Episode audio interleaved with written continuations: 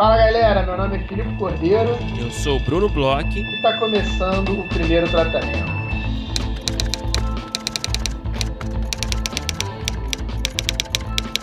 Fala, Brunão! Tudo bem? Olá, Filipe. Eu tô bem. Você tá bem? Eu tô bem, Brunão. Sofrendo com o calor de São Paulo, sonhando com praias baianas. E eu sei que em breve eu estarei indo para Bahia, mas você já chegou, né? Nesse estado maravilhoso. É né? verdade. Eu cheguei, cheguei agora, cara. Cheguei no sábado agora. É, de mudança e estou aqui, cara. Estou aqui nesse esse novo estilo de vida, caminhando na praia. eu, eu tô curioso para ver se é, a Bahia vai mudar um pouco a, alguns aspectos da sua vida pessoal, assim. Eu tipo até falo pra galera que nos escuta para vocês tentarem ver se a voz, o ritmo, uhum. é, o estilo de críticas e, e, e, perguntas do Bruno, se eles vão ficar de uma forma diferente com essa temporada na Bahia, porque você sabe que Bahia amolece as pessoas, né? É um estado que te deixa um pouco mais festivo, um pouco mais sorridente, um pouco mais. Tem mais. É, você pega mais sol, a vitamina D fica mais alta, você fica um sei, cara mais. Sei é. alegre, feliz. E tem um, um, vamos ser justos, tem um traço da sua personalidade hipster que é um pouco de estar tá insatisfeito com as coisas, assim, tá meio hum. tipo é, é, puto de vez em quando tal. E eu acho que isso aí é, vai acabar caindo, cara. Eu quero ver se vai, vai rolar uma mudança. É, psicológica interna forte, assim, por conta da Bahia, Brunão. É, eu vou ter que. Enfim, não vou parar de escutar meu Radiohead, né? Então. mas, é, cara. Mas vai sei. ser um, um, Radiohead com parangolé de vez em quando, é, será? Talvez, cara. mas é, não sei, cara. Assim, né? Eu tô, pra quem não sabe, né? Me mudei agora, enfim. É, por questões de profissionais é, de, de esposa, né? E enfim, tô no home office, enfim, para mim não faz muita diferença, na verdade, né? Mas é, para quem não sabe, eu tô em Arraial da Ajuda, né, em Porto Seguro, que não é, uma, é, é, na Bahia, claro, mas assim, não tem muito baiano, né? Então acho que tem mais uhum. paulista, mineiro, até argentino do que baiano, assim, para falar a verdade. é, então assim, eu não acho que eu vou ser muito contaminado com sotaque, sabe? Mas não, beleza, talvez. Sotaque não, mas é, a praia, amigo. É, talvez assim, né, espiritualmente falando. Né? eu, Você eu... acha que eu fiquei mais duro em São Paulo? Eu acho que sim, Felipe. Você acha que? Você acha que né, a minha personalidade foi afetada é... por, por, por Não, você ficou. Eu, eu acho que você começou a querer fazer muito mais reunião. e eu acho que você ficou sem tempo, irmão, sabe? Sem tempo, não, não tem tempo. Falava contigo que você tá sempre ocupado, tá sempre resolvendo 10 coisas ao mesmo tempo, sabe? Então eu acho que você virou esse cara de São Paulo. Então talvez realmente eu vire esse cara da Bahia, né? É que São, se São Paulo você não faz isso, você é expulso da cidade, sabe? As pessoas olham para você e começam a te colocar assim numa caixinha é. de que você não tá pronto para São Paulo. Então, se você não está atendendo o telefone enquanto está numa reunião de Zoom, conversando com alguém ali de fora que está trazendo um rap com um contrato para você assinar, você não, é o log, tá né? Alguém cultura, mandou um log. Você não tá na cultura local, sabe? É, tu tem que receber um log, tem que mandar um log. É Aqui não tem essas coisas. Mas enfim, vamos ver, né, cara? É um, momento novo, né? Pra mim é novidade mesmo. É cidade pequena, claro, é turística pra cacete, tá sempre cheio, mas é cidade pequena, bonita. E eu tô tentando aproveitar, cara. Tem chovido esses dias, mas eu tenho tentado uma caminhada noturna às vezes, uma caminhada assim, matutina, né? E a internet está funcionando bem, isso que é importante também. E é. eu tô esperando você aqui, Felipe, a sua visita e, enfim, tô convidando todo mundo, essa é a verdade, né? Não, eu tô, eu tô morrendo de inveja, em breve estarei aí, sem dúvida, Quem? porque eu já falei várias vezes, eu adoro aí esse lugar todo aí. Bom, quem quiser chegar tá convidado também, é só falar comigo. Temos espaço e...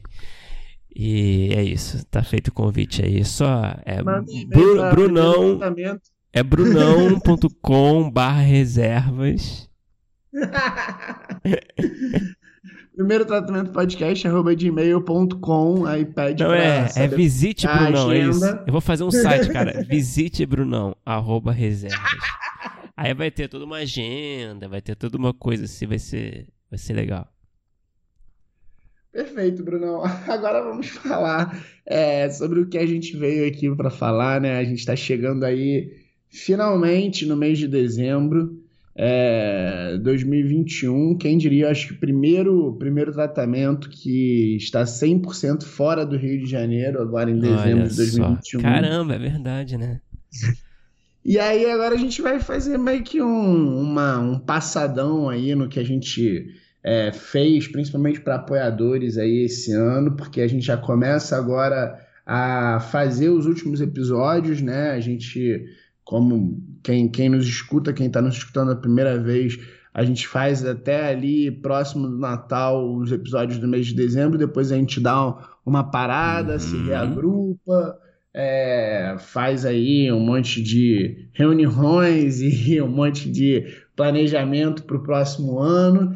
Então a gente está chegando nesse final. Em breve a gente vai ter aí episódio de melhores, piores, surpresa, guilty pleasure.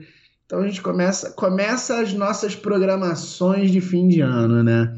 Então a gente pode abrir, eu acho que é legal a gente abrir falando com o que a gente fez esse ano, que, que são coisas que a gente é, pretende repetir, eu acho, a grande maioria. A gente teve aí as rodadas esse ano que foram é, nosso segundo ano de rodadas, foram maiores do que o primeiro ano, né? É, a gente brincou isso bastante ali durante, porque a gente teve mais players, mais roteiristas, Sim. mais reuniões. É, tivemos os feedbacks de novo bem legais é, é, de pessoas que participaram das rodadas e de players. A gente conversou até recentemente aí com um outro player falando que gostou muito dos projetos que, que a galera mandou, que receberam. E ano que vem a gente está firme e forte, né, Bruno? Vamos fazer as rodadas sem dúvida, né? Ah, com certeza, cara. A gente teve duas ótimas experiências nesses, nesses anos, né? E, pô, deu super certo pra gente, pros roteiristas, pros produtores, enfim. É, todo mundo ganha, mais uma, é, mais uma, uma vitrine, né, pra você apresentar seu projeto. No primeiro semestre, né, que é um, acho que é um, é um semestre, assim, que é um pouco menos movimentado, né? De Uhum. eventos a gente tenta fazer nesse primeiro semestre pra movimentar, enfim, também é, espaçar, né, de outros eventos, né? E a gente está no nosso planejamento fazer no primeiro semestre agora, né? Abrir, se tudo der certo, né? Abrir as inscrições em março, né? Como a gente Uhum. fez no ano passado, para ter as, a- as rodadas em maio. E, enfim, esse é o nosso planejamento. A gente vai começar a produzir, entrar nessa missão, nessa função de produzir o evento em breve, né?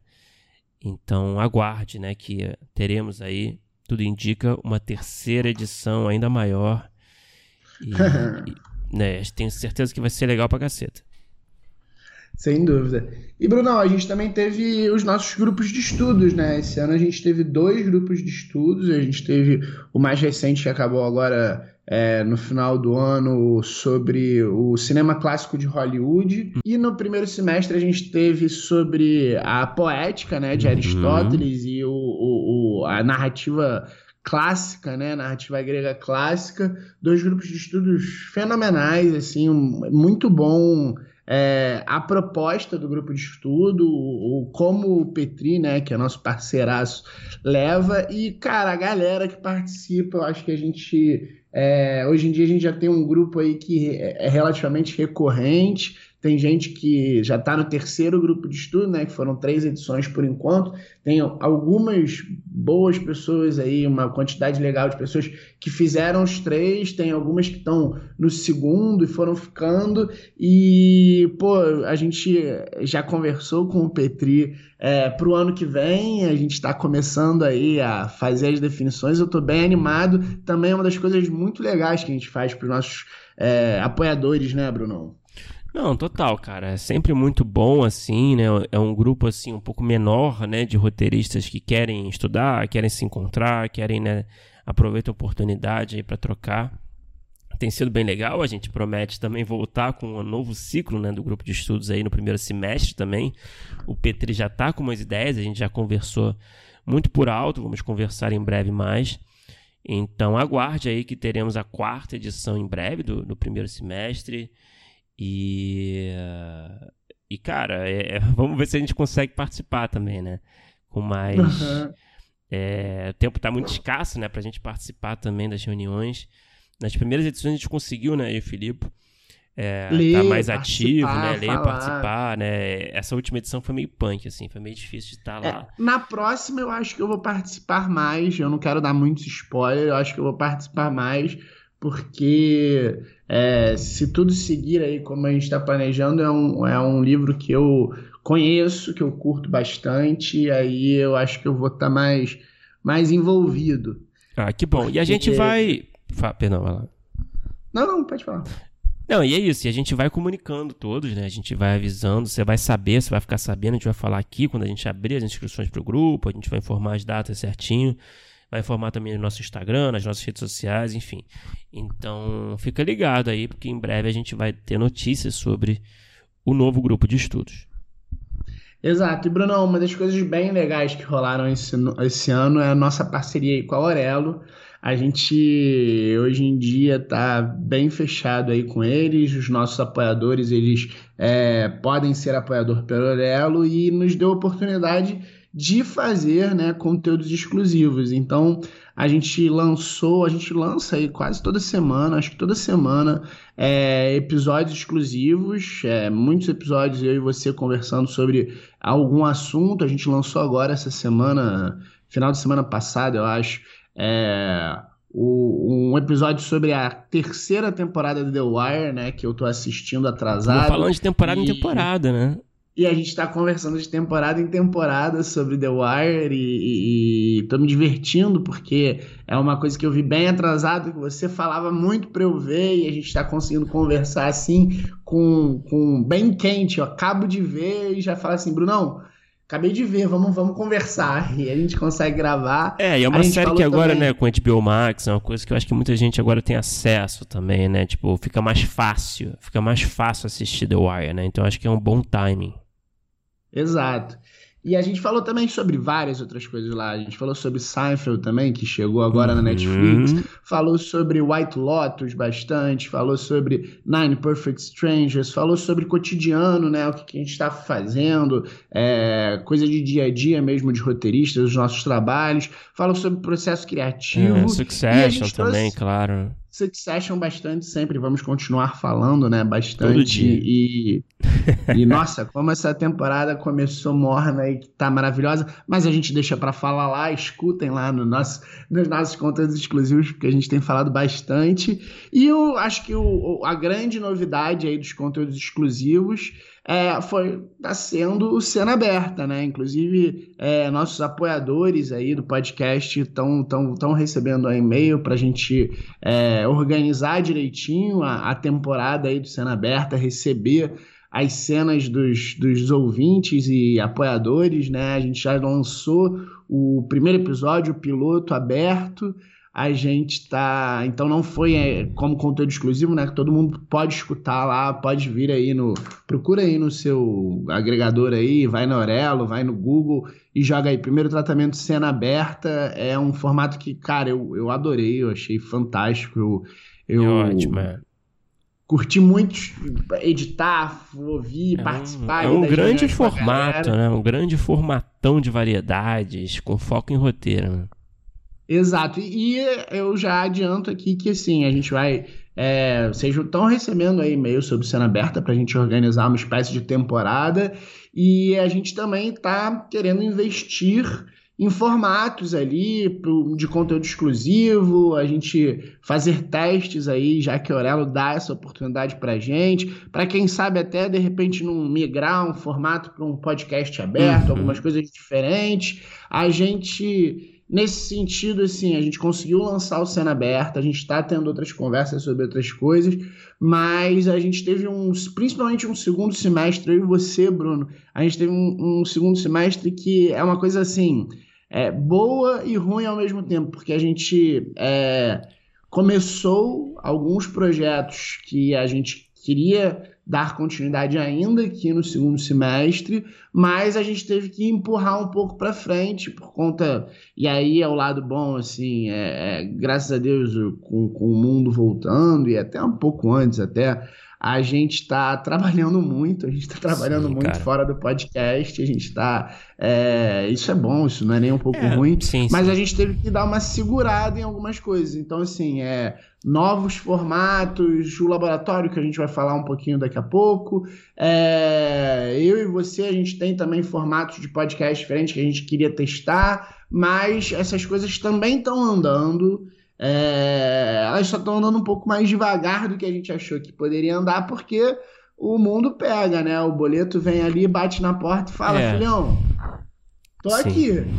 É, cara. Não, eu, eu, acho que é legal a gente falar, né? Porque realmente, se fosse assim, né? É, se a gente tivesse realmente mais tempo, a gente conseguiria fazer muito mais coisas. A gente, tava com, a gente tem muitos planos, né? a gente tem muitas ideias, né? Ideia é o que a gente mais uhum. tem de formatos, de ações, de iniciativas, enfim é, voltados para, para apoiadores, né? E é isso que você uhum. falou, assim, é, o tempo, infelizmente, e também felizmente, às vezes, né, nem sempre permite. Então, a gente fala com toda sinceridade aqui, né, e, e, e, e enfim, abre esse, esse canal transparente, né, para dizer isso, né.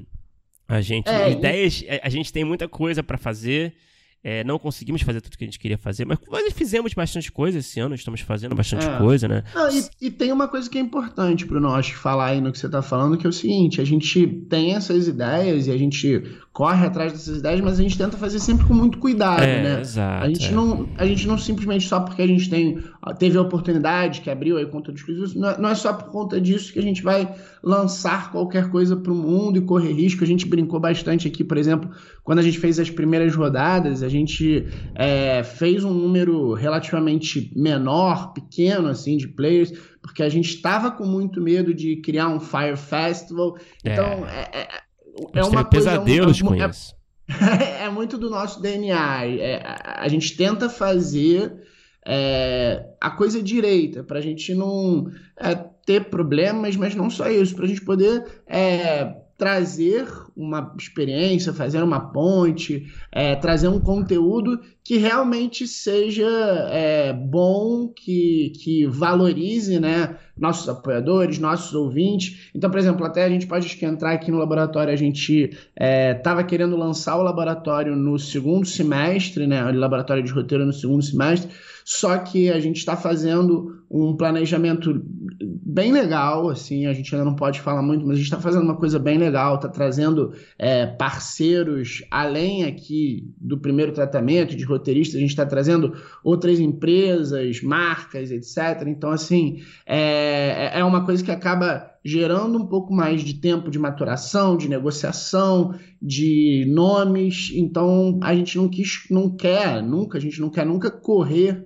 com alguma coisa e não entregar algo que é. seja bom especial. E aí agora acho que a gente pode, de certa forma, é, dar o spoiler. A gente já, já fechou algumas coisas, a gente já fechou bastante coisa, formato, Isso. parcerias, etc. Então, assim, para o segundo semestre do ano que vem, é, e aí também a gente não, não rolava muito fazendo o primeiro semestre para não dar problema de agenda com as rodadas, até por conta do nosso trabalho, para a gente poder dar conta. No segundo semestre do ano que vem, é, a menos que aconteça o mecatombe, a gente vai ter um laboratório, prometo para vocês é, que, é que a gente está fazendo uma coisa bem legal, né? Cara? É, não é isso. A gente ficou muito tempo discutindo o formato, com parceiros também, bem legais, inclusive. Acho que vocês vão gostar quando vocês souberem. E e é isso, a gente demorou muito também, tudo é, é, se você, se você é, soma tudo que está rolando nas nossas vidas, nossos trabalhos, enfim, outras iniciativas, enfim, foi acumulando e aí a gente percebeu que o calendário não estava mais propício, né, esse ano. Então o nosso plano é esse, a gente quer fazer esse laboratório da melhor forma possível no segundo semestre do ano que vem, a gente quer ter esse calendário de primeiro semestre rodado de negócios, Segundo semestre, o laboratório, ao mesmo tempo que a gente vai fazer no grupo de estudos e, e lançando outros conteúdos exclusivos pela Aurelo, enfim, fazendo outras ações menores. Então, esse é o nosso plano para o ano que vem. A gente já tem adiantado, né? Como o Felipe falou, a gente já fechou nosso formato do laboratório. É, então. Então é isso, assim, eu acho que, o, o acho que temos muitos planos aí para o ano que vem, que acho que vocês podem esperar aí coisas ótimas é, da nossa parte. Vamos fazer o possível para entregar da melhor maneira possível, né? Então, e obrigado, né? A gente queria agradecer também, né? Sempre é importante a gente agradecer a todo mundo que, que ajuda, que participa, que colabora com o projeto, com o primeiro tratamento, com o podcast, né? Com, enfim, a gente tem aí é, um grupo recorrente de apoiadores que estão sempre presentes ali no grupo do Facebook, que participam do grupo de estudos, enfim. Pessoal muito legal, pessoal é, sempre disposto aí a, a, trocar. Acho que, acho que muitas parcerias surgiram também, né, dessa galera, que foi ótimo. E a gente agradece, assim, o, o apoio de todos.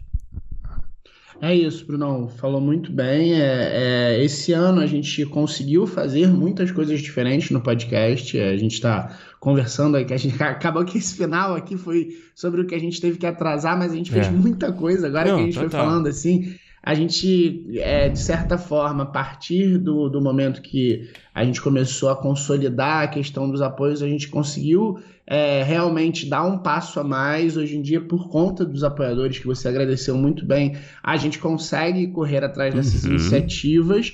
E eu acho que é legal também, Brunão, a gente deixar aí nosso, nosso canal aberto para os apoiadores. A gente está é, exatamente nesse momento agora, mais de fim de ano de sentar, reagrupar, é, tocar as iniciativas que a gente já faz ou que a gente já está organizado, mas também a gente está de ouvidos abertos, está de olho aí é, então, mandem mensagem para a gente se vocês tiverem alguma ideia, alguma sugestão, alguma é, sugestão de conteúdo exclusivo, sugestão de convidado, sugestão é, de formato que a gente possa tentar fazer, porque muitas das coisas que a gente é, acabou organizando, fazendo, foi porque a gente escutou vocês, as ideias de vocês. As melhores. Né? É, são as melhores, são as que estão acontecendo. Né? É, além pode do, crer. Além do, além do podcast de entrevista, todo o resto são coisas que acabam acabaram vindo do. Pô, nossos ouvintes, a gente tem um,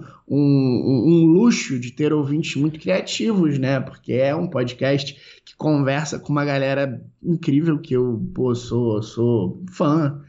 Então, mandem aí pra gente nas nossas redes sociais, primeiro tratamento em tudo, né?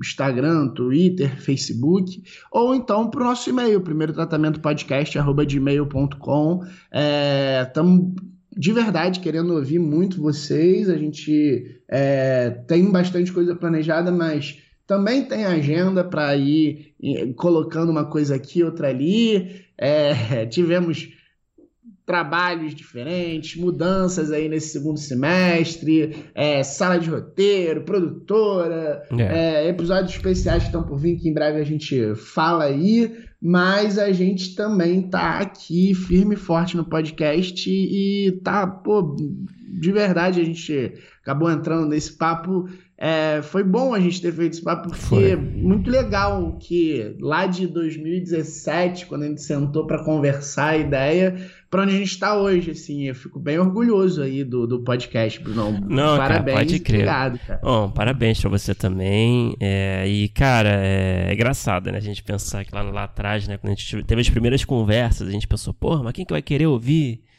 essa, essa, a gente falando com com gente que a gente não conhece.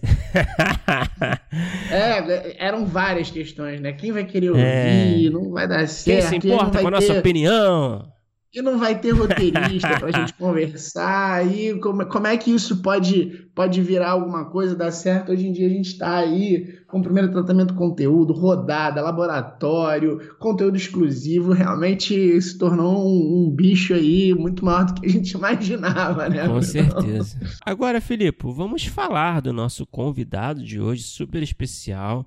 Um cara que estava na nossa lista de desejos já tem algum tempo Cara que, uhum. porra, eu admiro pra caceta, que é o Leonardo Lana. O Léo Lana, ele é um dos sócios e, e, redatores do Sensacionalista, ele é colunista do Globo, ele, porra, escreveu vários projetos aí, como o, o Diário de um... Peraí.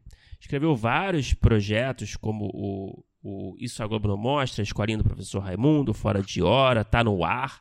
Você sabe que eu sou fã do Tá No Ar, né? Inclusive, nosso uhum, primeiro episódio somos. do primeiro tratamento foi com Pimenta, né? Um dos roteiristas do Tá No Ar. É, também escreveu o Encontro com Fátima Bernardes, escreveu Fantástico, escreveu, enfim, é, diversos programas aí de humor, esquete, dramaturgia, escreveu variedades, enfim, é um cara, porra, muito engraçado, muito divertido, que entende muito do ofício E, cara, você sabe, né? Eu sempre gosto de conversar com a galera da comédia, sempre me sinto representado, né, de uma forma ou outra. Então, foi um papo muito legal, cara. Eu gostei muito. É, a gente conseguiu falar bastante, né, sobre humor. É uma coisa que é, tem sido relativamente recorrente aqui no podcast, porque a gente já falou um pouco aqui, a gente tem a impressão que nosso mercado está num momento meio de entre safra, assim, tá uhum. num momento meio é, diferente. A gente falou sobre isso com ele. É um cara que tem um dos melhores Twitter aí é, é, de todos daquele microblog, então sigam aí o Leolana para se divertir. E, cara, também adorei, eu achei um papo ótimo, vamos escutar porque foi muito bom.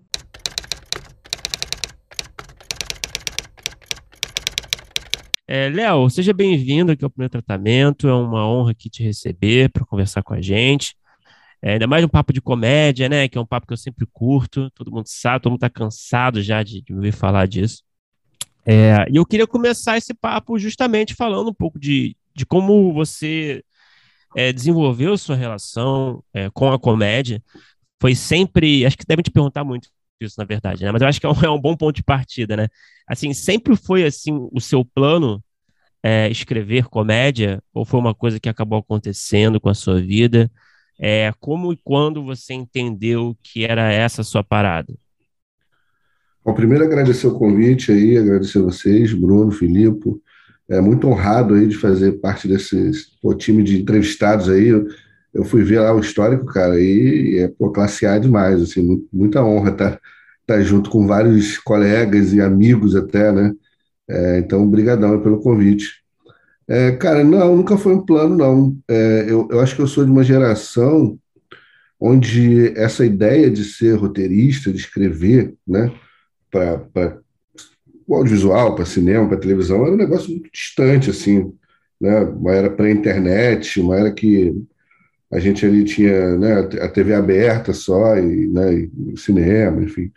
Então, nunca foi plano, assim, nunca, nunca almejei isso como carreira, mas eu sempre tive uma, uma veia comunicativa, eu diria, né, uma coisa mais voltada assim, para o artístico, e fiquei caçando isso a minha vida inteira. O que, que eu ia fazer?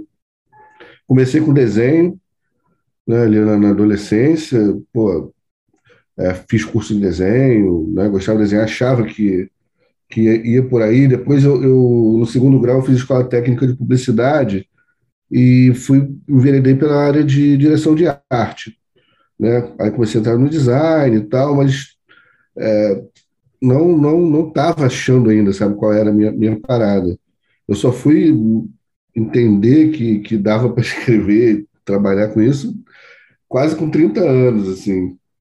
É, claro, né, com, conforme eu fui entendendo é, e, e, estudando as coisas, vendo, fiz curso, né, fiz a, a Escola de Cinema Darcy Ribeiro, o curso de roteiro lá, é, mas foi na, nas redes sociais mesmo, cara, na internet, uhum. nesse, acho que foi na era ali do Twitter, no início do Twitter ali, que eu que eu comecei a, a escrever para e, e, ver o resultado que eu escrevia, sabe? É, e, e, aí eu comecei a acreditar que dava para trabalhar com isso, dava para apostar nisso. É, e conheci pessoas, né? E, expus ali o, o, meu trabalho e tal. E aí foi que eu entrei nesse, nesse maravilhoso mundo da, da comédia e, da, e da, do roteiro.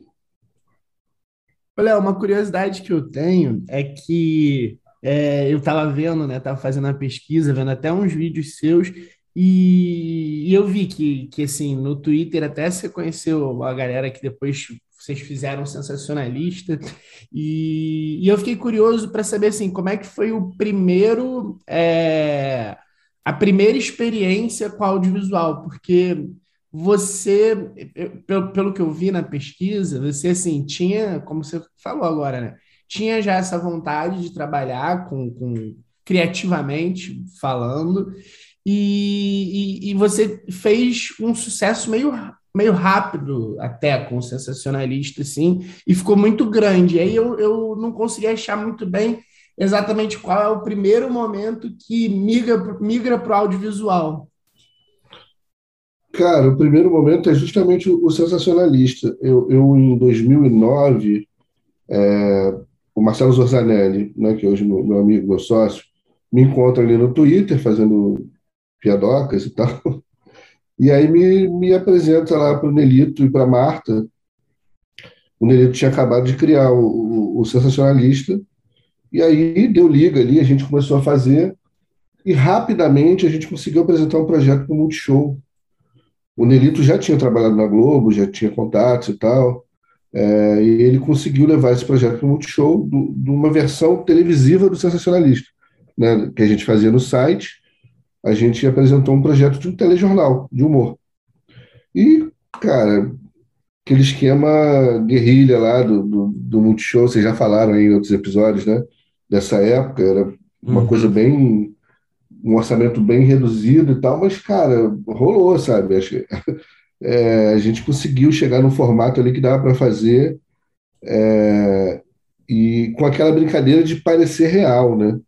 Eu acho, uhum. que, eu acho que, que esse foi o grande lance, assim, do, do Jornal Sensacionalista. É, a gente tinha um elenco fixo de jornalistas, né, entre aspas, né, repórteres, os âncoras, e todos os, os outros atores eram rotativos, né, uma galera... Então, assim, era como se estivesse realmente fazendo matérias com pessoas. Então, minha primeira experiência audiovisual foi o Jornal Sensacionalista no Multishow. E, e você, tipo, logo que vocês começaram, como, quando você começou a trabalhar com audiovisual, é, você sentiu que, que era isso, assim, porque é, ainda o sensacionalista ficou durante muito tempo grande, né? Como é, blog, é, site, e no Twitter. É, então, tipo, eu imagino até que talvez vocês tinham mais alcance ali quando estava o sensacionalista no Multishow é, pelo site, pelo, pelo, pelo, pelo Twitter, etc., até do que é, nos primeiros episódios. Aí eu queria saber se, tipo, já num primeiro momento, seu interesse de trabalhar com outra mídia veio, assim, surgiu, ou você ainda estava é, é, testando e estava talvez mais confortável é, ali num outro tipo de mídia? Como é que foi, tipo, é, é, essa primeira, esse primeiro sentimento em relação ao audiovisual? É, cara, eu já estava numa batalha ali de, de achar um lugar para mim, entendeu? Nessa, nesse momento eu já tinha entendido que eu queria fazer isso. Eu estava terminando uma faculdade de História, eu era assistente administrativo numa empresa norueguesa, é, e, e tava ali Pô, cara, já não aguentava mais aquela vida e falei, cara, não, eu preciso trabalhar com isso, é isso que eu gosto de fazer. É, então, assim, foi tudo, cara, tudo acontecendo ao mesmo tempo, tudo se encaixando. É, o sensacionalista apareceu na minha vida e, e já me jogou rapidamente pro, né, pro audiovisual. E quase que em paralelo ali, eu conheci o Paulo Cursino é, no Twitter, é, e a gente trocava muita ideia, eu pedia muita ajuda a ele é, conselhos e, e pô, coisa para estudar, livro para ler, coisas para assistir. Interessante, né, que o Twitter, ver que o Twitter foi, import, foi importante assim, né, na sua trajetória, né, para conhecer Cara, gente, muito né? Muito importante, muito importante. É, é, porque eu acho que tem duas coisas muito importantes nessa carreira, que obviamente, né, é, é saber fazer, né, que se chama de talento e tal, e, e network, cara. É, é, eu acho assim, é, eu não conheci ninguém, eu não, não tinha nenhum acesso a esse meio, né? Não tinha nenhum. Então, mas ali no Twitter, fazendo né, o, meu perfil e tal, comecei a ter vários seguidores que já trabalhavam no meio e tal, e, e batendo papo ali, identificaram em mim uma possibilidade de eu, de eu, trabalhar com isso. Então, o Paulo Cursino foi um cara que, um desses que, pô, me deu muita força no início, e estava sempre ali batendo na trave, sabe? Fui indicado para várias coisas assim, é, principalmente em relação à Globo, assim, né? Como já tinha feito a, a o sensacionalista no Multishow e tal, é, mas não rolava. E aí o Paulo aprovou uma série dele. É, ele, ele, apresentou um projeto lá e foi aprovado, é, que era o Batendo Ponto. Era uma série para domingo à noite ali, no mesmo horário que ele tinha feito já o Sobre Nova uhum. Direção. É, e aí ele me chamou, me chamou e, e entrei no entrei lá na, na, redação, tipo, totalmente inexperiente, a minha única experiência tinha sido o, o sensacionalista, mas ele quis montar uma, uma redação ali com, com né, vários, vários estilos e tal, e meio que apostou em mim ali, me chamou. É, eu fiz um contrato ali de é temporário, né, de três meses e tal. E, e aí fui ficando, fui renovando, fui renovando, aí acabou, acabou a série, é, batendo ponto, né, saiu do ar e tal, e aí, pô, já fui entrando, emendando em outras coisas e tô lá até hoje. Mas aí você, eu vi que você trabalhou muito com variedades também, né? É, sim, foi uma sim. coisa que, que foi nessa época ou foi, foi, foi algo que foi logo depois. depois? Que é uma coisa também que... bem diferente, né? É fantástico, é... você fez até o encontro com Fátima Bernardo depois, mas é uma coisa que também pareceu -me até meio imprevisível assim, para você na época, né? Total, total imprevisível. Eu, eu não planejei nada, assim. É, na verdade, as coisas iam acontecendo e foi maravilhoso o jeito que aconteceu. É, logo que acabou batendo ponto, é, eu falei, pô, eu, eu, eu, saí do meu emprego, sabe? É, não tenho nada. Mas aí, tava naquela ali, né? Eu, eu, o meu contrato foi renovado, mesmo tendo acabado a série. É, mas eram umas renovações, assim, meio curtas, né? Meses, assim, tal. E aí o Cláudio Manuel me procurou. Cláudio Manuel me procurou. É, ele estava montando uma equipe ali porque ele ia assumir no Fantástico uma vaga ali de, de diretor de entretenimento, uma coisa assim. Uhum. E ele estava montando um timezinho para fazer quadros para o Fantástico. E, e aí, pô, também mesmo esquema, deu Superliga, a gente, pô, deu super certo. Eu, o, o Mikael Langer, o Calvito Leal e o Felipe Flecha, a gente era esse time do Cláudio ali. Aí propusemos quadros pro Fantástico, algumas coisas emplacaram, outras não. Pô, Mas era meio de esquete, assim? Era meio de esquete? Não, era... era... tudo, cara, era uhum. tudo. Porque assim, o, o, Fantástico é, é, tido como uma revista, né? Uhum. A famosa revista eletrônica. Então você tem várias, várias editorias ali, né? E uma delas era entretenimento é, apesar de ser 80% de jornalismo hoje, até bem mais que isso, ele tinha espaço ali para entretenimento. E o Cláudio estava ali para ocupar esse espaço. Né? E aí a gente propunha quadros, a gente levava quadros. Então a gente propôs vários. Tinha quadro de esquete, tinha quadro de. até de animação a gente fez. Loucura, a gente tentou tudo ali, de reportagem e tal. Uhum. É, algumas coisas vingaram. Por incrível que pareça, o que mais vingou foi um de jornalismo mesmo, que era o, o Que Vida a Vida, que era um, tipo um, uma entrevista, assim, meio masterclass com, com umas pessoas né, notórias e tal, que tinha um, um, um formato visual ali bem interessante e tal. E, e aí foi, mas aí também é, meio que foi morrendo, é, essa, essa função do Cláudio lá no Fantástico foi, foi meio acabando, só que aí o, o passo adiante foi ele foi chamado junto com outras pessoas para criar o que viria a ser o encontro. É, a gente, quando entrou, não sabia nem quem era a apresentadora. A Fátima ainda não tinha saído do, do Jornal Nacional. Uhum. E ele falou: ó, a gente vai montar um programa aqui matinal e precisamos de ideias para quadros. E foi assim que eu fui parar no encontro. Né? Eu fui parar no encontro antes de, de ele existir. E, e, aí ficamos ali uns seis meses, né? Aí sim, a Fátima anunciou que ia sair do, do JN, e a gente começou a se reunir com ela. A gente tinha um, uma redação, primeiro aqui no Jardim Botânico, depois lá no, no, nos Estúdios Globo. É, e aí ficamos ali numa gestação de seis meses ali do, do, do, programa até ele entrar no ar. Fiquei mais um ano e meio ali fazendo, cara, basicamente VTs de rua e alguns esquetes. É, uma uma das, dos, dos braços ali do, do programa era o humor, né? Então eu a gente trabalhava com dois comediantes ali, o Marcos Veras e o Vitor Sarro. E fazíamos uhum. matérias engraçadinhas. Então foi um tipo de humor diferente, assim, né? Humor 9 horas da manhã, humor é, bem popular, assim, né? De, de ir pra rua, fazer o povo fala. Cara, e foi uma puta experiência de, de televisão, cara. Porque, assim, primeiro porque eu tive o privilégio de ter uma liberdade, assim, que eu nunca tive, sabe? De chegar numa reunião de pauta e falar, ah, vai ter uma matéria sobre tal assunto, faz um VT. E o que eu quisesse fazer, eu fazia.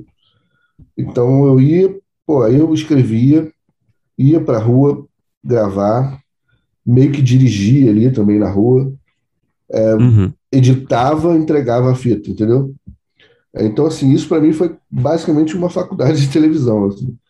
É, nesse, nesses dois anos fazendo variedades ali, fazendo humor em variedades, né, que, é, que é uma parada assim bem, bem complexa, mas, mas foi muito legal, cara, foi muito legal. E, e me ajudou muito assim depois de entender a televisão, sabe, do, do início ao fim, né, do, do, do escrever ao colocar no ar, assim. Ô, Léo, é, uma coisa que eu queria te perguntar, você falou que depois você chegou a fazer Darcy Ribeiro, mas é, eu acho que assim, você tem um, um histórico e, e, te acompanhando e vendo as suas coisas, que é muito engraçado. Você tem um humor muito é, muito bom e rápido, assim. Eu não sei se foi meio forjado assim no Twitter, e, e, e, aí a gente tem as sketches e, e a gente tem é, um humor assim de, de muita coisa do cotidiano. E aí eu queria saber, é, em termos assim, de processo mesmo, assim, pelo, pelo que eu entendo, você sempre foi uma pessoa que foi muito ligada assim com as coisas que estavam acontecendo, consegue escrever muito rápido sobre as coisas é, sempre conseguiu, pô, outro dia eu vi no seu Twitter uma coisa demais dos personagens de Succession, que é uma coisa super é. simples é. e, e, engraçada pra caramba. E aí eu queria saber, assim, é, como, como é que você entende que foi, é, vamos dizer assim, sua formação? É, você acha que é, era uma coisa já meio sua, quase que natural, que te levou nesse caminho, ou você acha que você foi criando uma musculatura e foi é, encontrando algumas dificuldades para escrever para audiovisual e, e, sair desse lugar de, é, é, sei lá, das redes sociais para fazer alguma coisa um pouco maior, com talvez um pouco mais de estrutura, e digo estrutura não só de escrita, mas também de cena tal. Como é que foi essa transição, assim, e se você acha que, tipo, é, fez muita diferença e faz muita diferença é, esse, esse dia a dia de estar tá sempre antenado, escrevendo e, e procurando ali é, a piada no que está acontecendo? Cara, eu acho que é uma característica, assim, que eu, que eu depois fui reparar que eu, que eu tinha, sabe? É, eu sempre fui muito dessa sacada, mesmo quando inoportuna, mas de saca, da sacada rápida, de fazer graça. Eu acho que isso é uma defesa um pouco do, dos tímidos, né? É, tentar ali ser, ser engraçado para poder descontrair, quebrar o clima.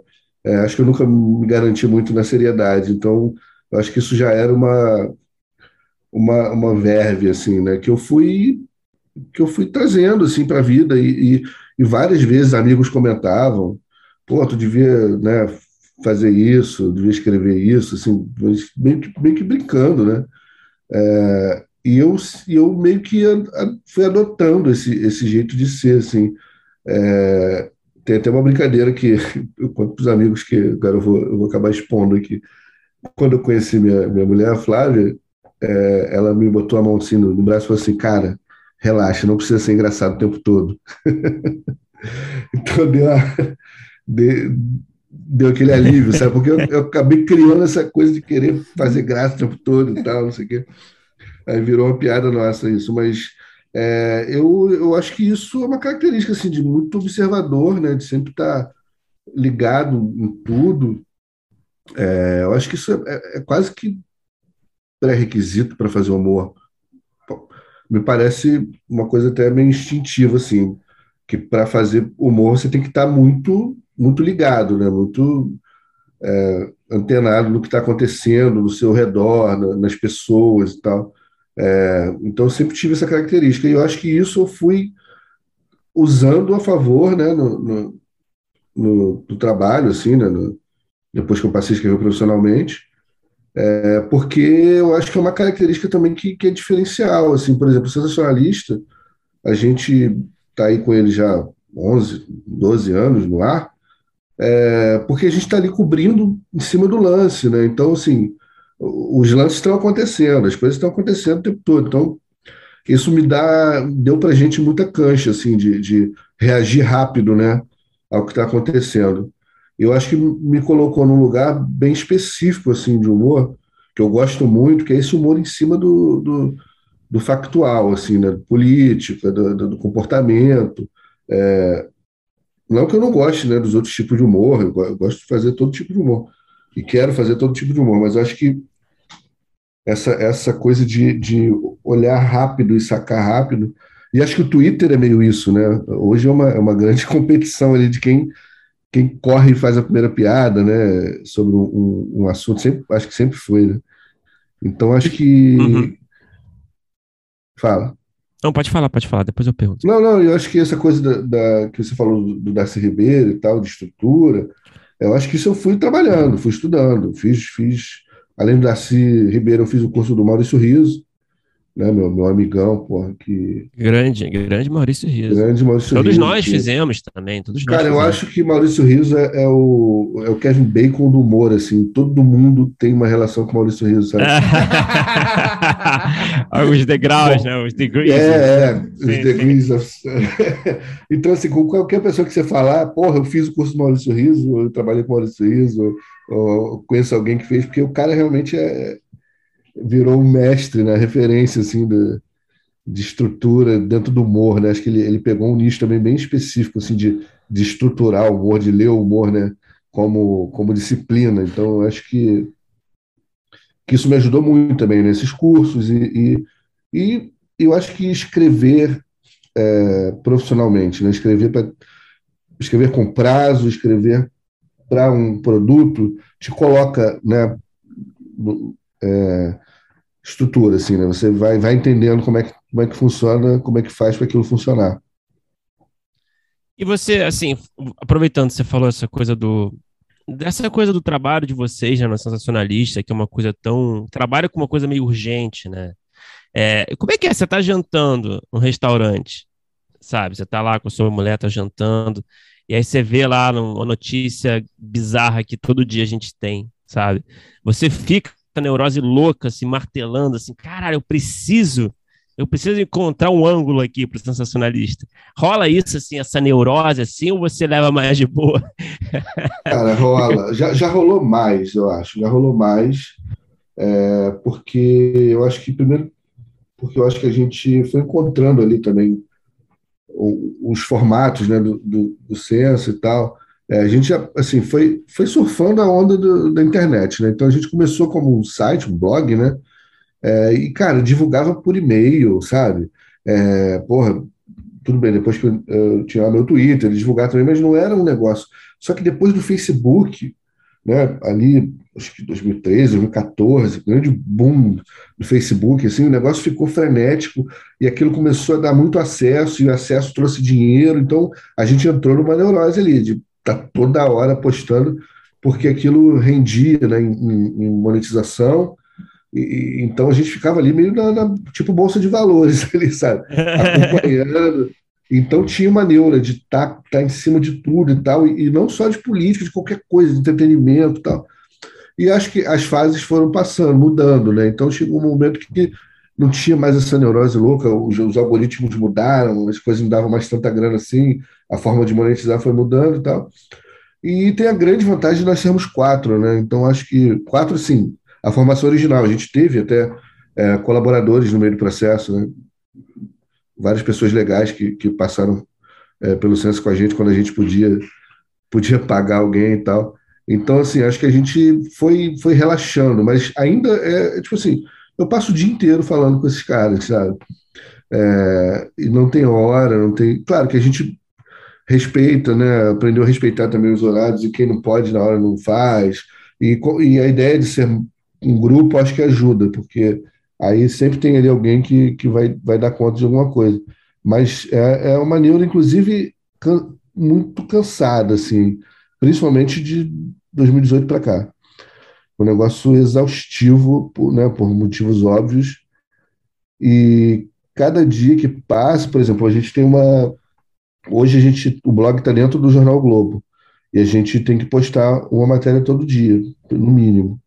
É, e aí, cara, chega a hora que você fala assim, cara, eu não aguento mais Bolsonaro, não aguento mais, porra, sabe, negacionismo, não aguento mais é, as mesmas notícias, vai, vai dando uma canseira, cara.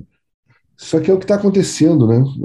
É o que está acontecendo no Brasil, porra, é o assunto, então é, é, é pesado, mas Isso, só, só vai funcionar também, só vai funcionar como vocês querem também, se realmente tiver a ver também a, com a conversa mais quente também, né? Não tem jeito, né? Vocês ficam reféns disso, né?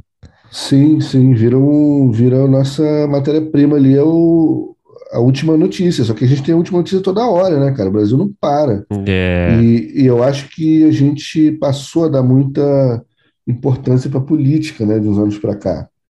Eu acho que começou ali em 2014, 2016, 2018, sabe? Então virou o assunto do dia, né? A gente fala do nome dos ministros do STF, cara, sabe? A gente fala, pô, a gente sabe a escalação ministerial, mas não sabe da seleção. Então, assim, é... e vocês, vocês, vocês se obrigam a assistir Jovem Pan como pesquisa? Cara, não, não dá, bicho. A gente... vocês, têm, vocês têm um limite, né? Vocês têm um limite. Não, tem, tem, temos vários limites, cara, vários limites. Inclusive, a gente até fica assim, às vezes, porque assim, certas coisas que viram assunto, é, que vem aí desse, né, desse lugar, não só da Jovem Pan, né, de, de vários outros. A gente fica assim, porra, mas vamos dar moral para isso, sabe? Vamos falar disso. É, fica um dilema, sabe? É, o mais recente foi o, aquele cara lá com o nome de bicicleta, sabe? É, porra, o cara virou assunto. Porra, mas eu não quero que ele seja assunto, sabe? Mas ele é assunto, né? Então vai ter que, vai ter que virar piada. E a piada é a nossa forma, né, de, de, de reagir a isso, né? Claro, claro. E uma coisa que eu queria te perguntar, você falou é, é, que você conversa direto com a galera do sensacionalista. Eu queria saber é, pra, se você entende assim para a escrita de humor e aí não só no sensacionalista, todas as outras coisas que você fez, é, é legal ter essa troca com mais pessoas ou você tem algumas experiências mais solitárias assim, escrevendo, não sei, de repente sketches ou até outros formatos como é que é a sua relação com a escrita e, e em coletivo? É uma coisa que você leva para tudo que é tipo de projeto ou tem algum outro que você faz separado? Como é que funciona? Cara, eu acho que o humor ele ganha muito quando é na coletividade, né? É difícil fazer, eu, eu não sei, porque esse não é o meu caso, sabe? É, mas tem, pô, você tem, né? O, o, o Veríssimo é um gênios do humor, que vai lá, ele sentadinho lá no, escrevendo os livrinhos dele, né, as paradas dele, mas eu, eu acho que eu funciono melhor no coletivo, assim, porque o humor, é, eu acho que, claro, tudo depende do produto que você vai, né, da, que você tem que entregar, mas eu acho que quanto mais variado, quanto mais é, multidisciplinar é uma sala de roteiro de humor, pô, só, só acrescenta, só ganha, né? E eu acho que o humor também, principalmente quando é numa escala industrial, assim, é como a gente faz, é, tem dia que você não tá bem, tem dia que, pô, nada entra. É, tem dia que você dá uma ideia que você acha foda e, e ela, é, ela é só mais ou menos, mas aí alguém, ou é ruim, mas aí alguém vem e, porra, não, mas essa ideia aí e tal, e se a gente fizesse assim, assado. Então acho que assim, só, sabe, é exponencial, assim, quando você tem, quando você trabalha com mais gente, porque é, eu acho que tem, tem disciplinas de humor que funcionam melhor sozinho, né? Mas, principalmente para esquete, é, ou, ou nessa velocidade que, que eu senso ali de ter que botar no ar rápido uma, uma manchete, é, eu acho que quanto mais quanto mais ali você conseguir trocar e, e né, e, e, porque a, essa troca já é o primeiro primeira plateia, né? Eu acho que o primeiro resultado já sai ali, né? Se tomando um negócio no grupo, a galera já riu, já tem chance de funcionar. Se alguém fala, porra, não entendi, pô, não, mas aí acho que acho que tá forçada essa associação. Então, assim, é, é, no coletivo, acho que tende a, a funcionar melhor sempre. E, Léo, é, como é que você, assim, a gente tem falado muito aqui de, de, de comédia, é, do nosso mercado, do nosso audiovisual, né? Que a gente, porra, infelizmente, né, os últimos anos mostraram aí que, enfim, né, não foram muito, muito felizes, né? Momento atual, né, com as produções de comédia nacionais. Como é que você enxerga assim, esse cenário, esse futuro da comédia no nosso audiovisual? Você acha que é, você acha que o público perdeu um pouco interesse pela comédia? Espero que não. Você acha que a gente vai ter mais espaço, talvez, para projetos mais nicho falando de comédia mesmo com a chegada dos streamings, ou você acredita que a comédia aqui sempre vai ser voltada para o grande público? Como é que você enxerga assim o panorama é, da comédia mesmo aqui? É para a gente rir, para a gente chorar? É, cara, eu acho que quanto mais espaço você tiver para fazer comédia, é, é melhor, lógico, e todos os tipos, né? Eu acho que a gente, no decorrer do, do, dos anos, das décadas, as coisas foram mudando, né? E as formas de se consumir conteúdo foram mudando, e eu acho que cada vez mais deveria ter espaço para tudo, né? É claro que a questão financeira pesa, né? E às vezes é, você investe muito mais num, num, produto de comédia que ele vai render mais é, audiência, ou acesso, o que seja, no, é, no, no, no, volume, né?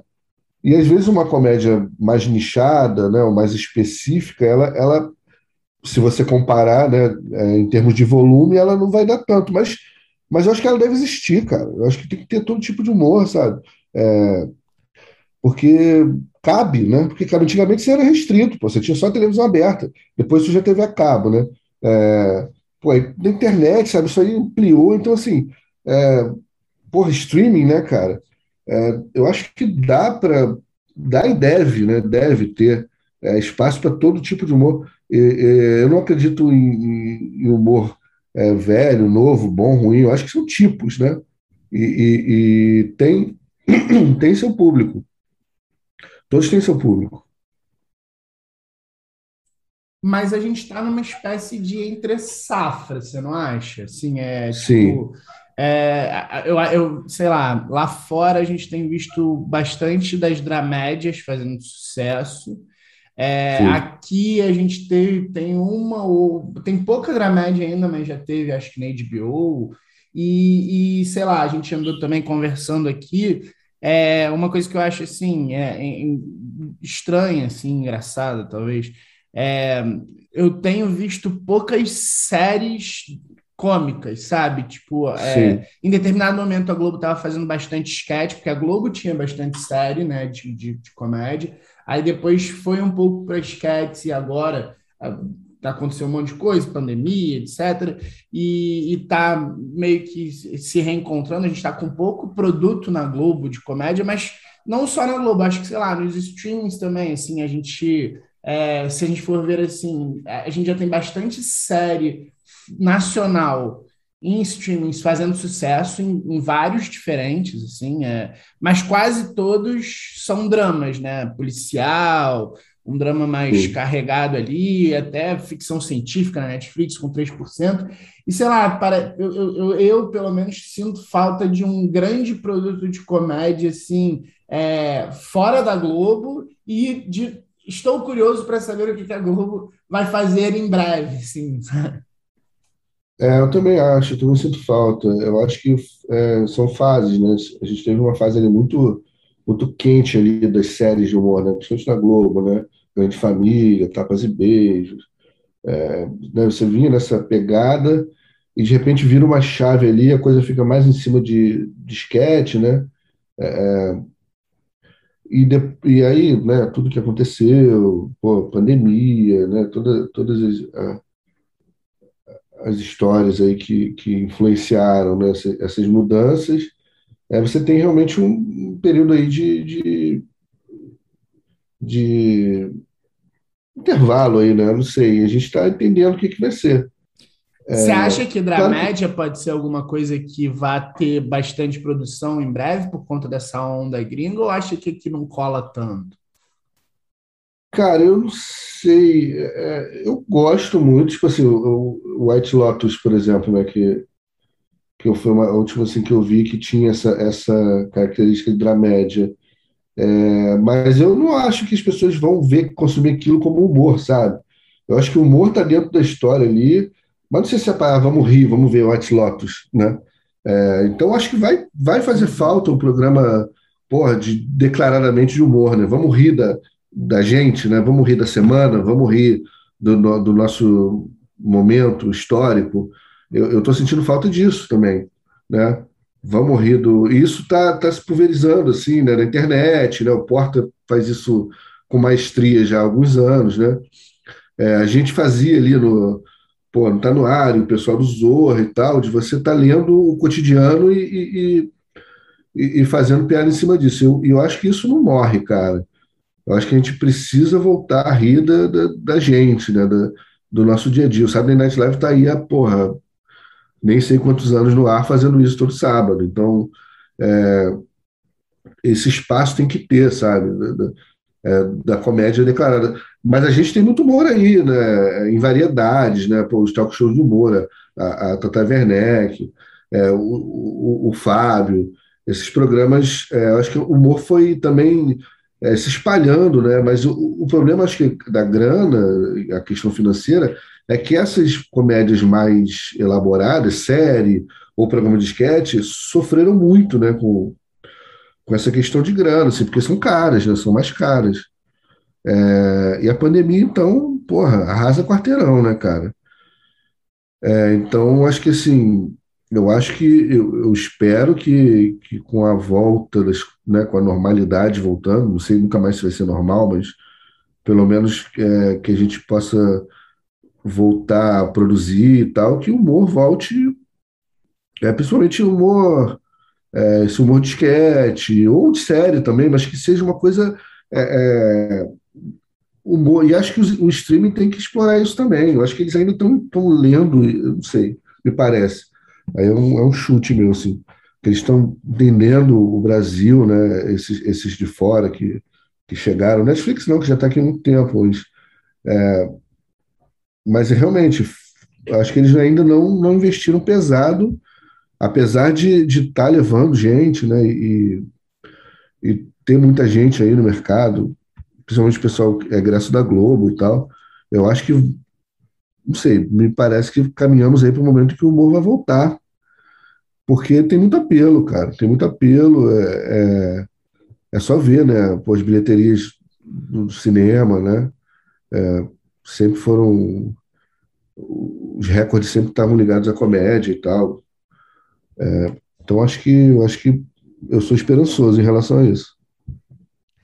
É, eu, eu não sei, eu tenho a sensação de que a, as dramédias elas estão começando a cansar, assim, sei lá, tá falando por mim, mas eu, eu acho que os roteiristas estão começando a se organizar, saca? Em torno dessa questão, assim, sabe? Tipo, tipo, ah, os prêmios, você tem essas premiações, né? Estão premiando as, as, quem ganha série de comédia é uma série que não tem graça, né? É, é uma tá série que não procura ser engraçada, então eu acho que tá é. tendo acho que a gente tem que ter uma rebelião, assim, sabe? tem que cortar umas cabeças, porque. Quer dizer, a Associação Brasileira de Humor, né? Tem que ter um, se organizar. Mas que que, Léo, o que, que te interessa, assim, como público mesmo, assim? Você sendo um cara que escreve comédia, humor, enfim, é, é, o que, que, te interessa, assim, em termos de comédia, assim, como público? O que, que chama a sua atenção? O que, que tem chamado a sua atenção? Tem algum tipo de é, de comédia mais específico. Claro, a gente conhece o perfil, sabe o que, que você costuma escrever, mas você como público, assim, o que, que tem chamado a sua atenção? Cara, eu como público sou muito eclético, assim. É, primeiro que eu acho que é, quando o humor vira sua ferramenta de trabalho, quando você quer relaxar, eu não sei, posso falar uma bobagem aqui, mas quando você quer relaxar, você meio que foge, né? Do, do, Vai ver um reality. É, vai ver.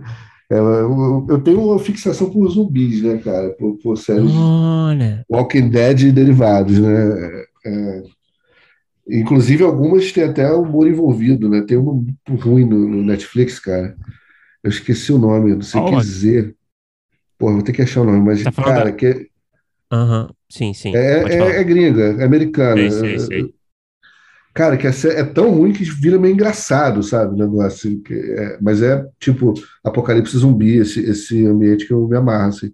Mas eu curto coisas de humor, assim, pô, eu, a coisa mais, talvez mais recente que eu esteja vendo de humor é o Brooklyn Nine-Nine, assim, que eu. Que eu é uma sitcom clássica, assim, né, de certa que forma. É uma clássica, é, play sitcom ali que que é leve, né? Light, que sentar ali só para rir, né? E eu estou revendo Seinfeld, Opa. que entrou no, no Netflix, então estou revendo desde o início. Eu e minha mulher, todo dia no almoço, a gente senta e. Essa coisa de trabalhar em casa é uma maravilha, né, cara? É. A gente viu um episódio ou dois do Seinfeld ali, na sequência, né? Acho que eu nunca fiz isso, né? Eu nunca vi na sequência tudo, eu vi muita coisa solta, assim, então. É, então, está sendo uma experiência incrível, assim, de, de ver é, analisar historicamente quase, né? Assim, Mas você sabe que eu, eu tenho pensado sobre isso, assim, a gente tem falado que, enfim, eu sou assim, eu sou muito fã de Seinfeld, claro, né? Seria estranho se eu não fosse, mas é, eu acho que essa coisa do Seinfeld tá no Netflix, com o catálogo todo, é tão positivo para o nosso mercado, para o público Total. em geral, porque eu acho que tem muita gente que nunca teve acesso, nunca já ouviu falar, mas não sabe que não sabia o que, que era, tá começando a ver agora. E eu, eu confesso, cara, não sei o que conta a você, assim, eu sinto falta muito, assim, desse tipo de comédia. Pode ser numa sitcom, pode ser num formato mais, é, mais moderno, mas eu sinto falta de personagens ruins, sabe? personagens Sim, né? egoístas. Né? personagens, né? exato, personagens é. invejosos, sabe? Que eles não têm e... muitas qualidades e a gente ri deles se fudendo no final, saca?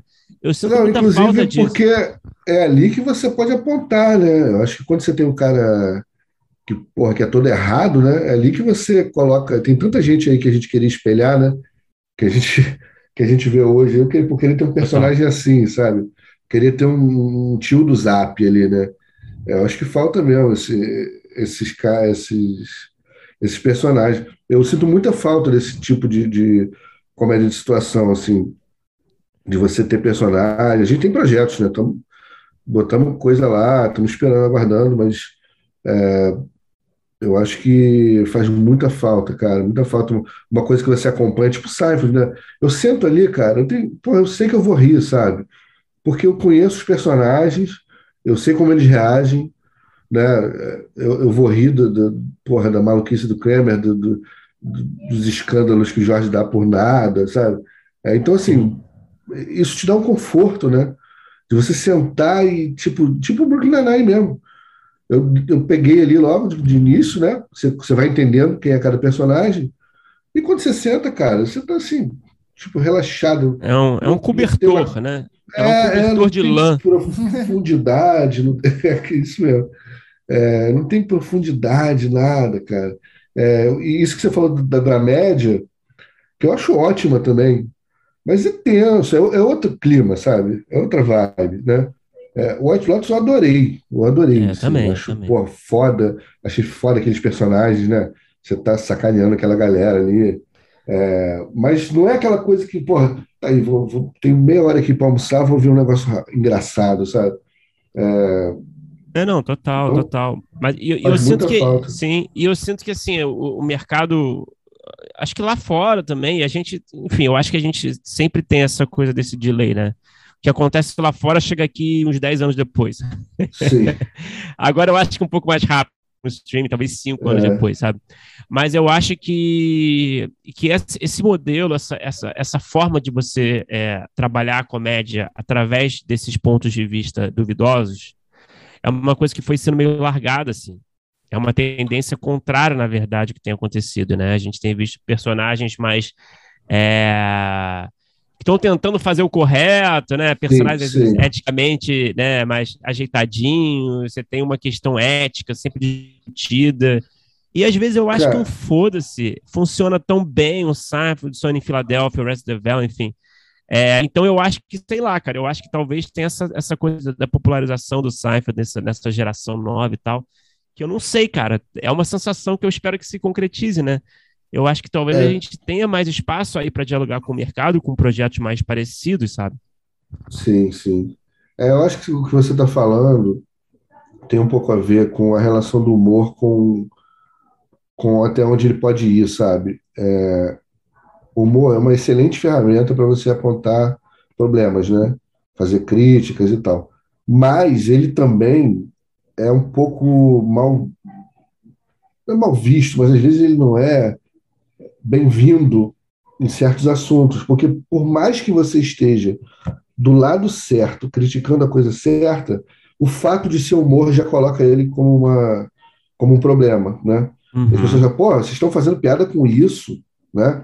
É a frase clássica. Só que assim, pô, não, eu estou fazendo piada com isso, mas eu estou aqui detonando quem pensa assim, né? Pois é. é, então, assim, acho que essa confusão, que é um pouco problemática, mas que acho que tende a se dirimir com o tempo, assim, né? as pessoas vão entendendo, mas eu acho que tá um pouco todo mundo meio com é, pé atrás disso. É, a gente tem é, vilões, não diria vilões, mas esses personagens errados, né, clássicos, né, Homer Simpson, né, o maior exemplo de todos, uhum. é, mas que acabou virando carismático, né? É porque assim, é um, é um, mundo tão escroto que as pessoas acham que aquele ali é o modelo e não a, a, o, o, o, o, inverso, né? não o antimodelo. Né? Então, assim, a gente teve uma questão lá com o, no Tá No Ar, a gente criou um personagem para o Helder, o Jorge Bevilacqua, que claro, ele claro, era, porra, cara a favor da diminuição da maioridade penal, né? Aí chegava um exagero, o cara odiava criança e tal. É, só que o cara ficou carismático, as pessoas passam a gostar daquele, né? Do cara que é escroto. É, né? o, é, o, é o Caco Antibes, é, né, cara? É, é síndrome do. Porque síndrome pobre. Do, pode crer, síndrome do Capitão Nascimento, né? Capitão Nascimento, do Justo Veríssimo, sempre teve esse personagem. Uhum. Né? É o cara que odeia pobre, é o cara que é fascistão, assim, mas que a galera adora, né? Pelos motivos errados. Assim. É, então, assim, é, esse momento está muito complicado para isso, né? Então, talvez acho que com as coisas né, ficando mais esclarecidas, assim, não sei, pode ser que isso é, volte, mas é, é, importante que a gente do humor insista nisso, sabe? Porque assim, eu estou fazendo humor, eu não estou debochando né, de nenhuma causa, não estou debochando de nenhuma situação. Eu estou é, trazendo esse assunto também para o humor, porque o humor conversa, cara, com é. tantos lugares, com tantas pessoas, é, sabe, de uma forma às vezes até eh, sutil, né? O cara consome aquilo quando vê, tá, né? É, então, assim, é, a piada seduz, né? O cara, às vezes, uma, uma, uma militância dentro de, de um, uma cena de humor passa, entendeu?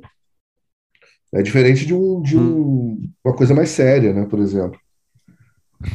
É, mas tem umas coisas muito loucas. Eu lembro que outro dia eu estava vendo é, um desses, sei lá, não sei nem se dá para chamar de meme, mas tinha um, uma montagem dessas na internet, nessas redes assim, bem tóxicas, para dizer assim, que era tipo. É, Suzane von Richthofen matou os pais, Elise Matsunaga matou o marido.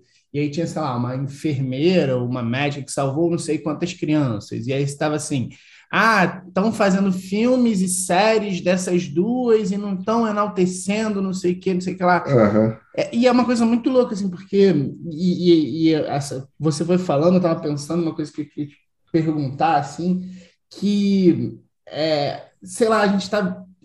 Minha pergunta é se a gente está em uma época também que as coisas elas estão meio pesadas demais, não, não só por pandemia, que já é uma coisa que deixaria as coisas pesadas, mas é, sei lá, teve de um tempo para cá, já de um bom tempo para cá, a gente teve um determinado momento ali na época até do Cacete Planeta que começou a se proibir de fazer humor em época de, de candidatura de eleição. Eu acho que você deve até saber melhor do que eu, porque você acompanhou várias dessas coisas acontecendo e vocês devem ter feito várias coisas que devem ter dado problema, teve que tirar do ar. Aí, de repente, já não tinha uma coisa que não podia fazer humor naquele momento. De repente, a gente chega hoje em dia numa época, a gente está, sei lá, nos últimos anos, você falou, pô, eu tô cansado de ter que ficar lendo e falando sobre Bolsonaro, polarização e, e político o tempo inteiro, porque parece que a gente está meio monotemático e virou uma, e virou uma guerra muito. É, quase que nas entrelinhas, assim, é, é as pessoas elas estão querendo é, identificar e, e, o, o, que, o que que a pessoa por trás estava querendo falar de uma coisa e não é, curtir a piada ou entender um personagem ou criticar um personagem ou até achar que ele é carismático. As, as coisas elas estão tendo, sei lá, um, tá, tá ultimamente tendo um trabalho lá, de desconstrução de qualquer frase, piada, esquete, que tá insuportável, porque parece que as pessoas estão vestindo uma bandeira é, de um lado ou de outro e de repente não pode se fazer nada, não pode se falar nada porque já tentam identificar um tipo de é, pensamento, alguma coisa.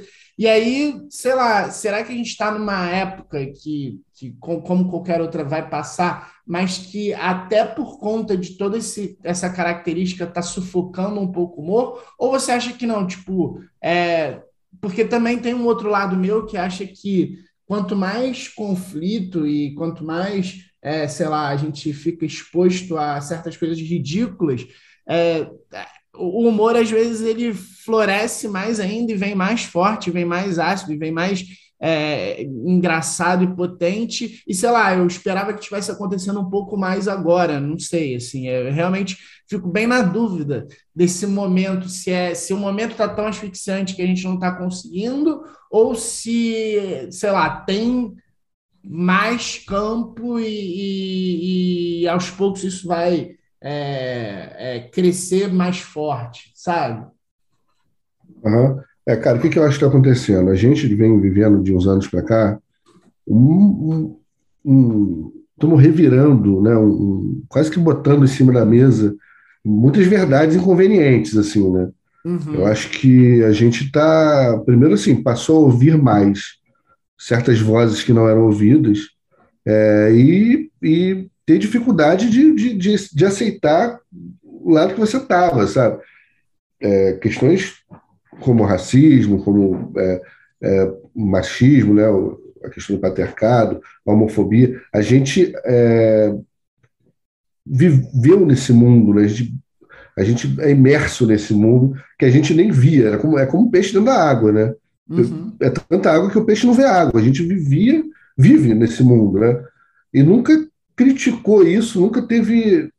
A gente cresceu aceitando essas coisas porque estavam, estão introjetados na gente. É o chamado estrutural, né? É, e eu acho que de uns anos para cá isso foi sendo revirado e, e, e colocado, né? E, e, então assim tudo ficou confuso, né?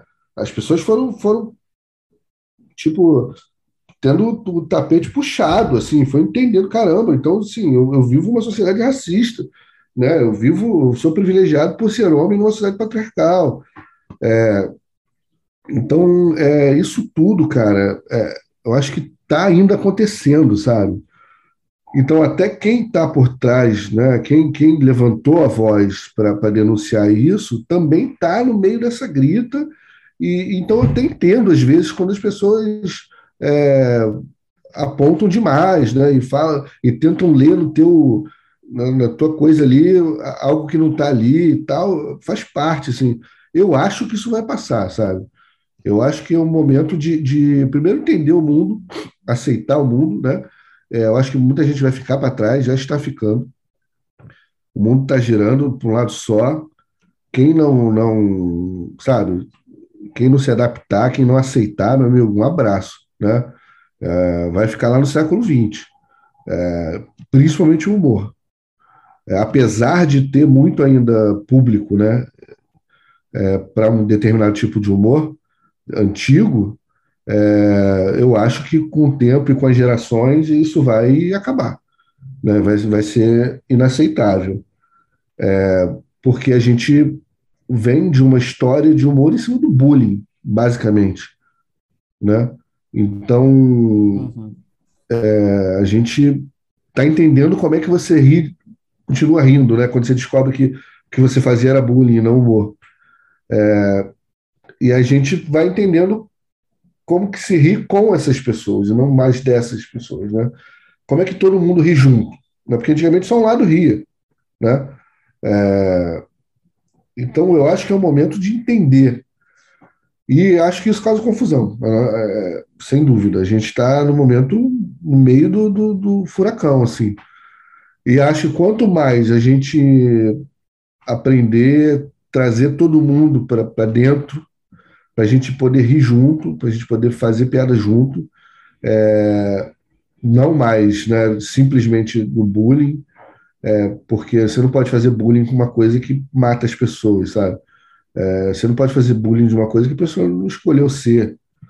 É, então, acho que é, minha esperança é que para a alguns anos, né, mais para frente, haja uma, um, um, arrefecimento desse, desse momento assim e que seja possível não, estou fazendo a piada aqui, mas eu estou dentro, assim, é, até porque assim, eu acho chato também, é ruim quando você é, começa a excluir assuntos do humor para não ter que tocar neles, né? Uhum. É, vira uma segregação também, né? De certa forma, assim, você, ah, não, não posso fazer humor é, com, com LGBTQIA+, porque é, é, é delicado. Mas assim, não, dá para fazer humor com isso, né? Mas trazer essa galera para fazer humor junto com você, para rir junto com você. É, então, é, eu acho que é, é difícil para caramba, é um aprendizado, estar no fio da navalha todo dia, aprendendo, errando, porra, mas acho que isso vai se resolver, ouvindo mais, trazendo mais para dentro das salas e, do, e dos ambientes é, a diversidade, né? É, eu acho que isso vai, vai fazer as coisas se encontrarem num lugar que fique bom para todo mundo. Mas eu acho que é um momento, assim, e, e respeito, e, e, a gente vai tentando se, se virar dentro dele, assim. E, Léo, uma coisa que eu queria te perguntar também, a gente também, uma coisa que a gente conversa aqui, às vezes, eu queria saber se você tem dica é, para quem está querendo é, trabalhar com escrita de humor. A gente tem é, conversado, às vezes, como a gente tem observado, que muitas vezes até projetos e pessoas assim que conseguem emplacar, às vezes vêm assim de um, de um histórico anterior de é, sei lá, é, ou, por exemplo, como é o seu caso, de, de surgir nas redes sociais e começar nas redes sociais e na internet, ou blog, ou YouTube, coisas assim, ou stand-up e tal, a gente vê muitas vezes no humor tendo que, é, às vezes, para chegar em canal, trabalhar num projeto, numa série, ou com um sketch que seja, é, tendo que ter um histórico. Você acha que é por aí? Você acha que a galera que está querendo começar tem que procurar alguma forma de, de produzir humor em algum lugar antes? O que, que você daria de dicas? É, acho que todos nós aqui, o, o, curso do riso, com certeza é uma dica sem, sem, é. sem falha. Mas eu queria saber é. o que você acha assim, para esses primeiros passos, o quanto que é importante, é, num primeiro momento, estar é, escrevendo e expondo, de certa forma, o, o, o, tipo de escrita de humor? Cara, eu acho que nunca houve tanto espaço para se expor um, é, material, né? É, e aí vai depender da, da vibe de cada um, assim. Se você, porra, faz stand-up, né?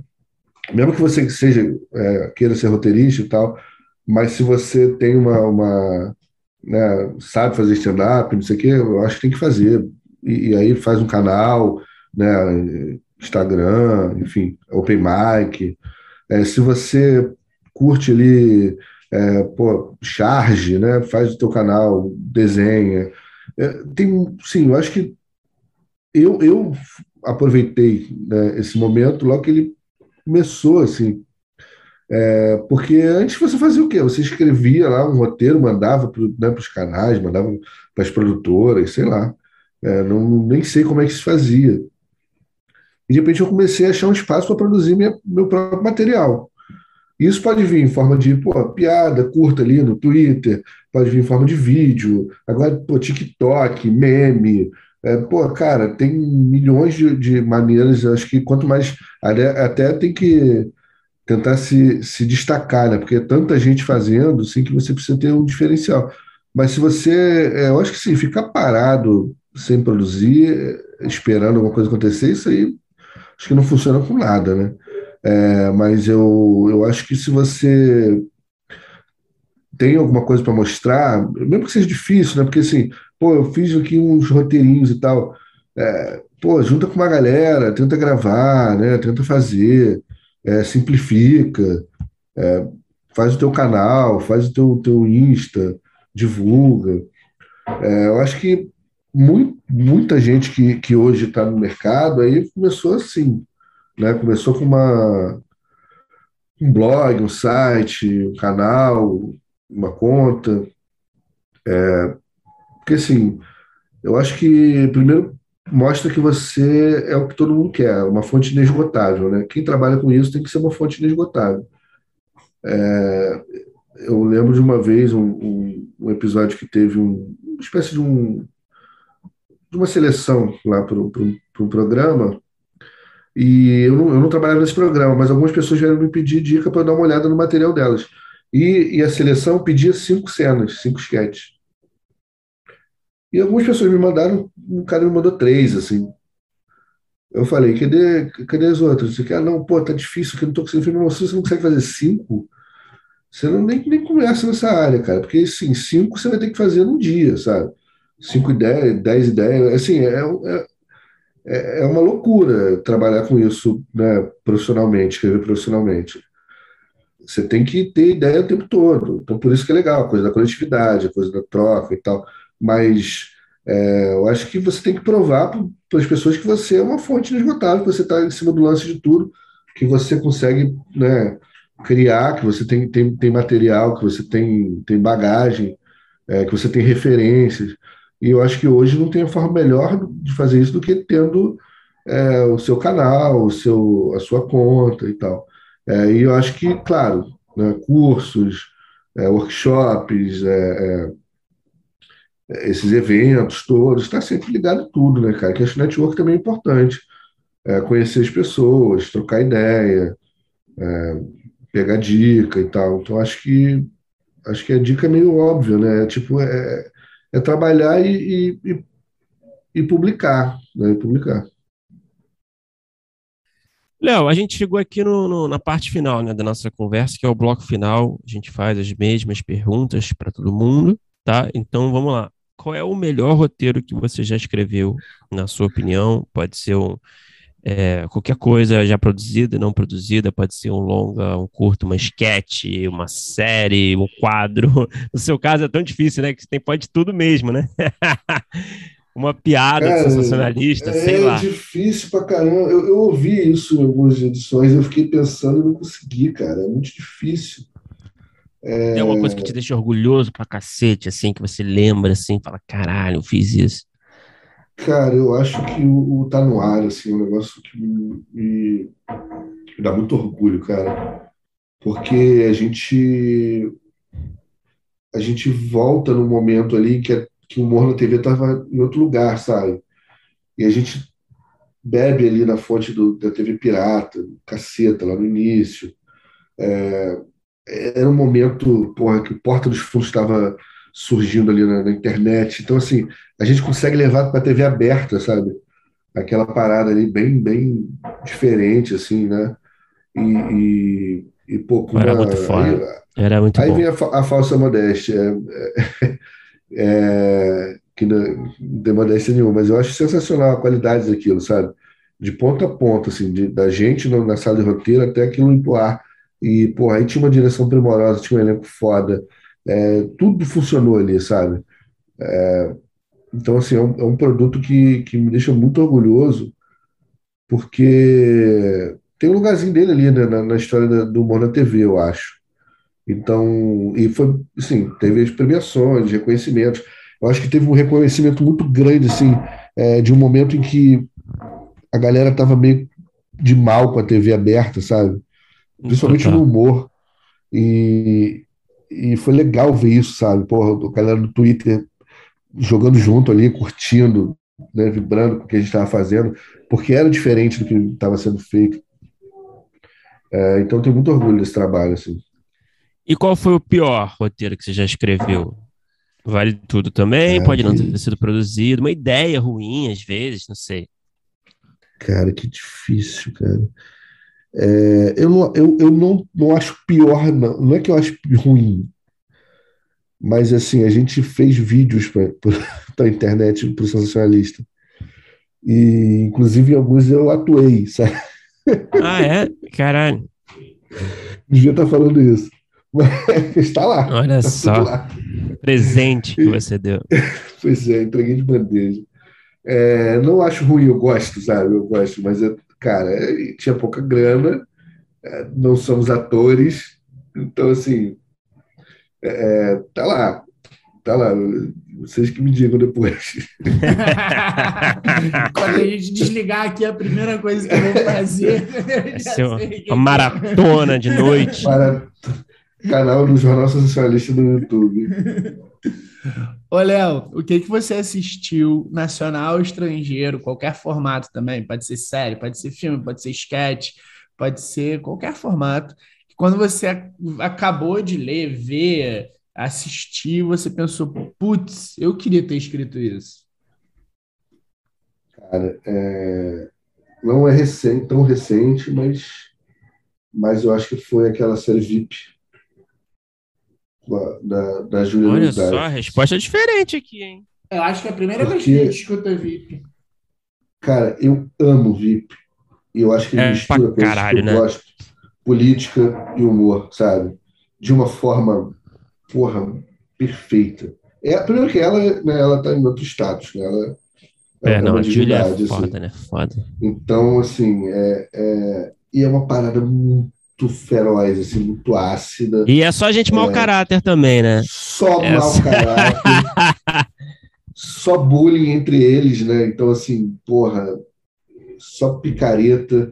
É, ela cercada de um bando de gente errada, de um bando de gente incompetente, no cargo mais importante, né? Primeiro como é, vice-presidente, depois como presidente. Então, assim, é, caralho, caralho, que ideia foda, sabe? É, e eu queria muito fazer uma parada parecida com essa, assim, de que misturasse humor e política. É, acho difícil no Brasil, acho que a gente tem uma relação diferente né, com, com as instituições e com a política e tal, mas, porra, eu, eu, eu me amarro muito. Ótima resposta. E para terminar, Léo, qual é aquele projeto? Novamente, né? Fica à vontade para dizer o que você quiser. É, pode ser uma resposta meio vaga, superficial, a gente não vai se importar. Qual é o projeto que está no topo da sua lista assim, de desejo para você fazer? Um projeto pessoal, uma coisa que você escreveu, uma ideia, uma coisa, enfim, pode ser para qualquer, qualquer formato, qualquer mídia. Cara, então, a gente está com um projeto de série que a gente mandou lá para Globo, né? É, que eu quero muito que role, assim. É, que tem essa pegada aí de, de workplace sitcom, é, eu fiz com os, meus, com os meus sócios do Sensacionalista, então tem uma pegada de jornalismo também. É, muito muito inspirado nisso que a gente falou aqui, de Brooklyn Nine-Nine, né, do próprio VIP, é, de Office. É, é, assim, eu acho que eu, eu quero muito fazer isso. Assim, eu não fiz ainda uma, uma série longa assim, de, de de humor, sabe? De, é, eu fiz o Diário do Confinado, né? Ano Sim. passado. É, que, aliás, porra, daqui a alguns dias. Vai ganhar. Pô, tomara, cara, tô na torcida aí. Prepara discurso. É, é, e, mas sim, que foi curta, né? Que foi bem, bem específica, né? De um momento assim tal. Mas que foi uma puta experiência assim de, de série, né? Personagem, né? Com algum arco ali e tal. Então eu quero muito fazer isso. Assim. É uma coisa que tem um arco, que tenha personagens com características, que você possa ali, né, é, brincar com. Porque assim, o sketch é muito foda, mas é, ele é uma, um tiro, né? O sketch é um, uhum. um relâmpago. Então, assim, você. Tudo bem, até às vezes você pode ter personagens recorrentes e tal, mas você não tem um arco, né? Você não tem uma, uma construção de personagem, você não tem um, né? Não dá tempo de você criar características para aquele personagem, para você reagir às características daquele personagem. Você só ri de certos tipos quando você já entende ele, né? Quando você já. Ah. Pô, esse cara só. Fa... Né? Só podia ser ele para falar assim, né? Então, assim, eu sinto falta de fazer isso. Eu tô com muita expectativa nesse projeto aí, que, que em breve ele possa rolar. Demais. Tomara que role. E, pô, pô obrigado por falar com a gente. Pô, total. Oi. Felipe falou. Estamos na coisa? torcida, estamos na torcida aí. Ah, sim, sim. Pra caramba. Torçam, pô, é muito legal, cara. É muito. A gente tá apostando bem assim nele, sim. Pô, muito foda, cara. É, vamos torcer e, pô, cara, obrigado aí por falar com a gente. Foi ótimo. Cara, eu que agradeço, pô. Muito legal. Sempre muito legal bater papo sobre o roteiro.